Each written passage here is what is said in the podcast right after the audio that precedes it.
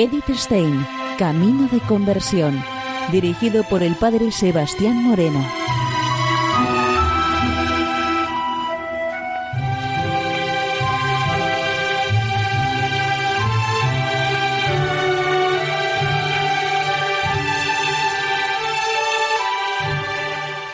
Muy buenos días, no de Dios. Seguimos conociendo a Edith Stein, Camino de Conversión.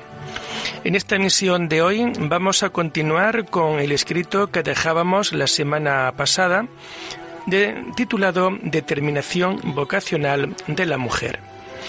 Nos dice Edith lo siguiente. La mujer soltera puede vivir más fácilmente y sin complicaciones, pero sin duda es para ella muy difícil satisfacer su feminidad. Y en muchas esto actúa como algo subjetivo, provocando duros sufrimientos. Algunas no salen del mundo de sus sueños, que nunca se hacen realidad, y así pierden el tren de la vida. El modo de entender hoy la vida ofrece muchas profesiones como sustituto de la vida doméstica, y muchas mujeres se entregan celosamente a sus actividades. Pero de ningún modo se puede afirmar que todas encuentren ahí la pacificación y son menos aún las que, permaneciendo y realizándose como auténticas mujeres, satisfacen su feminidad en su profesión. Las más insoportables de las enfermedades que pesan sobre el hombre y los otros, la histeria, surge en muchos como consecuencia del instinto insatisfecho. Neurólogos y ginecólogos conocen algo de los sufrimientos y dificultades de las mujeres solteras cuando llegan a la menopausia. Lo mismo conocen experimentados directores espirituales por el confesionario. Desgraciadamente, entre las maestras no se da un reducido porcentaje entre estas pacientes. Y porque esto no toca de cerca Quisiera proponer especialmente a la maestra la cuestión de cómo ella puede resolver en modo adecuado el problema de la feminidad. Frecuentemente las aspirantes a maestras vienen educadas en la idea de que la decisión de la profesión de la enseñanza significa renunciar al matrimonio y que renunciar más tarde a su profesión en virtud del matrimonio sería visto como una deserción. Esto lo califico como un lamentable error.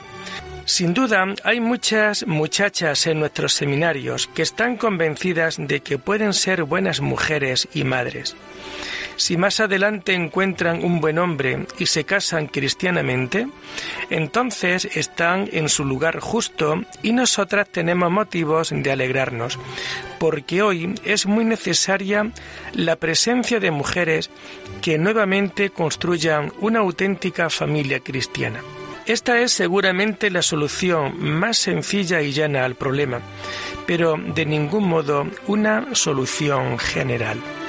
Difícil es la cuestión de la unión entre profesión de maestra y familia. Las leyes del Estado, de las comunidades y de las escuelas privadas permiten, aun cuando no es obligatorio, mantener a la maestra en servicio después de que éstas se hayan casado. Y la maestra casada no es ninguna excepción. Se puede argumentar en contra que con esto se perjudica la vida familiar. Pero eso sirve para toda mujer profesional y lo que está permitido para unas no se debe prohibir a las maestras. En algunos casos puede resultar cierto que la actividad profesional sufra si no se dedica a la profesión todas las fuerzas. Pero, por otro lado, no se puede afirmar que toda maestra soltera consagre todas sus energías a su profesión. Por otro lado, yo estoy convencida de que la maestra que realmente es madre lleva consigo un gran plus para la profesión de enseñante. Ella posee normalmente un instinto materno, un corazón caluroso y una comprensión sensible, no solo con sus propios hijos, sino con otros niños todas ellas características que frecuentemente no se encuentran en la mujer soltera. Por eso, en la unión entre enseñanza y matrimonio, veo yo una posible solución a nuestra pregunta. En verdad, solo en casos especiales, es decir, en personalidades fuertes y bien dotadas pedagógicamente. Reconozco también que factores sociales de relieve hablan en contra, que no se debe dar un puesto de trabajo a una mujer si con el sueldo del marido es suficiente. Las relaciones económicas tendrían que contemplarse en cada caso concreto. Yo quisiera dejar patente que solamente he dado una respuesta a este difícil problema desde mi punto de vista personal y no desde la perspectiva de la Asociación de Maestras Católicas. La función más difícil le toca seguramente a la mujer que durante largo tiempo tiene que permanecer soltera, si bien su instinto natural va en otra dirección existe el grave peligro de que se amargue y, y carezca de alegría, o que busque una compensación en sueño y en esperanzas irrealizables a lo que la realidad le niega. El primer paso para evitar estos peligros o incluso otros peores, como las enfermedades anímicas, consistirá en mirar cara a cara los hechos sin miedo y objetivamente.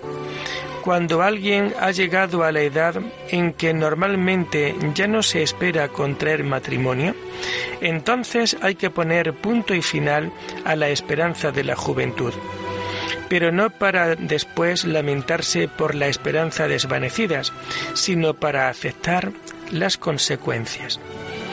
Dije anteriormente que la virginidad consagrada es una vocación especial. Se hace normalmente presente en aquellos que están determinados a la vida religiosa, como un temprano impulso en el corazón. Hoy en día existen muchas mujeres que fuera del matrimonio y del convento consagran en su vocación propia sus fuerzas a Dios. Pueden suceder también que no sea una decisión interior la que señale el camino a seguir, sino las circunstancias externas. En esta situación, se debe honrar la voluntad de Dios y someterse a ella. De este modo, con la fuerza divina, se puede hacer de la necesidad virtud. Quien realiza esto debe confiar en la ayuda de Dios para poder llevar lo que de por sí es difícil de alcanzar.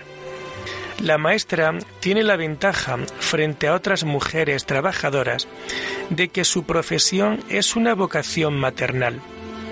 Ella solo tiene que decidirse a acoger a los niños que le son confiados como sus hijos, trabajando con auténtico amor maternal y preocupación para que lleguen a ser hombres dinámicos y auténticos hijos de Dios. Una maestra que contemplase su función como algo puramente intelectual, limitándose a las lecciones, o que realizase su actividad educativa a base de sermones morales, sin calor, sin entablar relaciones cordiales, terminaría por atrofiarse como mujer y como persona. Más difícil será el despliegue de toda la energía maternal en la escuela, puesto que la mayoría de los niños tienen su propia madre y su propio hogar, por lo que frente a la maestra no demuestran los mismos sentimientos y por supuesto no pueden relacionarse con ella igual que con la propia madre. Esto impone a la maestra no sólo la renuncia que implica el que ella tenga que dar amor materno sin recibir a cambio amor filial. Además, esto exige por su parte una cierta discreción. Ella tiene que dar tanto cuanto sea oportuno, sin imponer nada donde no haya necesidad, solo porque ella así lo ha decidido. En lo que respecta a esos tesoros no usados que lleva en su interior, siempre va a tener la posibilidad de encontrar modos de hacerlo operativo, ya sea con niños que carecen de hogar y del cariño de los padres, o con pobres y necesitados de ayuda en la comunidad con los cuales está en cotidiana relación. Ello dependerá de si tienen una mirada abierta hacia su alrededor, de si el espacio cercano lo contempla como próximo, si no se cierra y se relaciona abierta, calurosa y sencillamente humana con todos cuantos la rodean. Entonces ella permanecerá protegida de la atrofia de su humanidad y de su feminidad.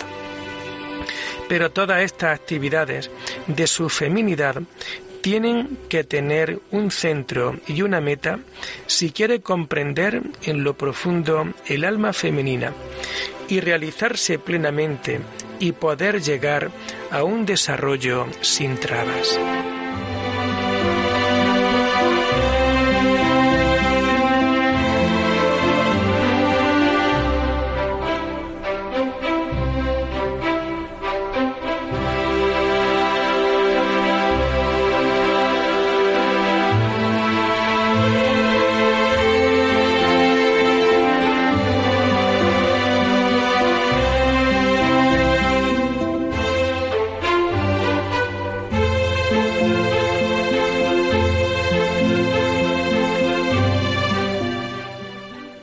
Seguimos con Edith Stein, Camino de Conversión. Nos dice Edith lo siguiente. La auténtica maternidad es al mismo tiempo una vocación natural y sobrenatural. La natural consiste en educar a los hijos para esta vida y conducir sus fuerzas físicas y anímicas hacia el mejor desarrollo. La sobrenatural formar hijos de Dios ayudándoles a que participen en la vida eterna. Esta segunda función, si bien le corresponde en primera línea a la Iglesia y a los padres, junto a ellos está el educador en la escuela, que muy a menudo tiene que compensar lo que los otros no pueden realizar. Ganar hijos para el cielo, en esto consiste la auténtica maternidad una maternidad espiritual que es independiente de la maternidad física, la más hermosa, sublime y llena de, alegría, aun cuando requiere no menos preocupaciones, sacrificio y fatigas que la maternidad física.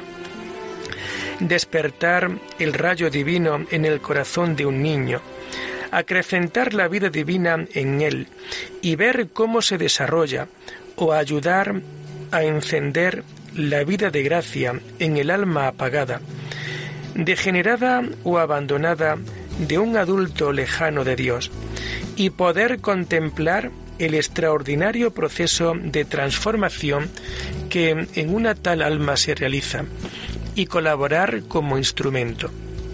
Esto es testimonio y preparación para el cielo, y una alegría que no es de este mundo. Tal maternidad espiritual es capaz de llenar de sentido la vida del hombre, pero esta es sólo posible en hombres cuya alma haya sido llenada y fructificada por Cristo. Si se quiere comenzar en serio, entonces acontecerá lo que anteriormente dije sobre la virginidad consagrada. El que está dispuesto a la vocación del celibato deberá acogerla como una llamada de Cristo la mujer que oye esta llamada debe asir la mano tendida de Dios y dejarse guiar por ella.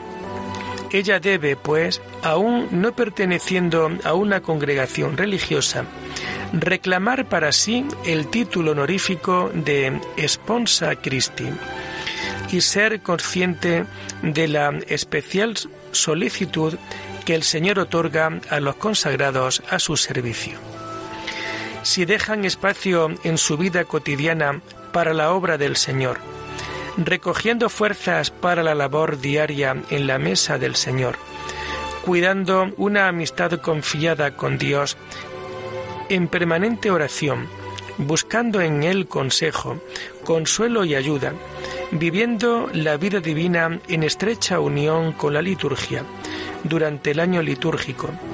Entonces su alma se llenará más y más de la vida de Cristo y acercará espontáneamente esta vida divina a todos los hombres con los que entra en relación. Una tal vida llena del amor divino que despierta vida divina, alimenta, protege y desarrolla es la más alta y santa maternidad, el más alto y santo desarrollo de la vocación de la mujer. Una tal vida tampoco carece del amor al prójimo. Quien está lleno del amor de Dios, cuyo corazón rebosa de amor hacia los hombres, encuentra también amor en abundancia. En todo corazón humano, incluso en el de aquellos que están alejados de Dios, precisamente en estos, vive la nostalgia por un amor comprensivo y desinteresado y donde algo de este amor se le ofrece, abre su corazón en agradecimiento y dando amor.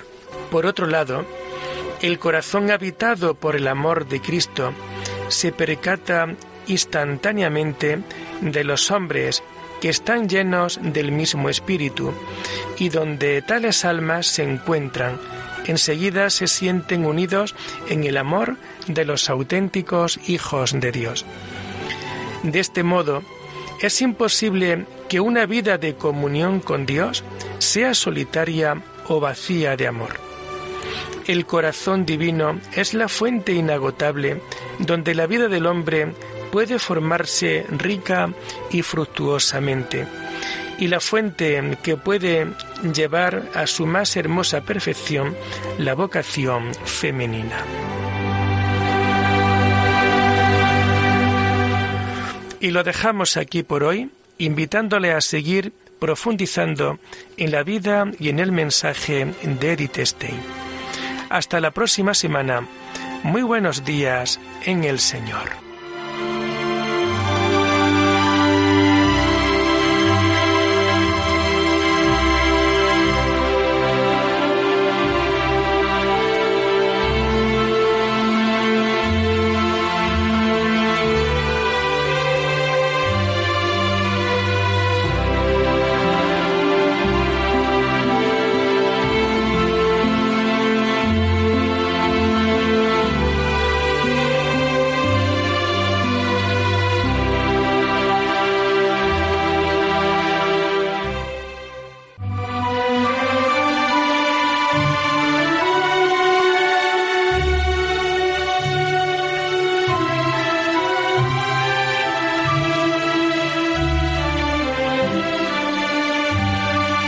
Han escuchado Edith Stein, Camino de Conversión, con el padre Sebastián Moreno.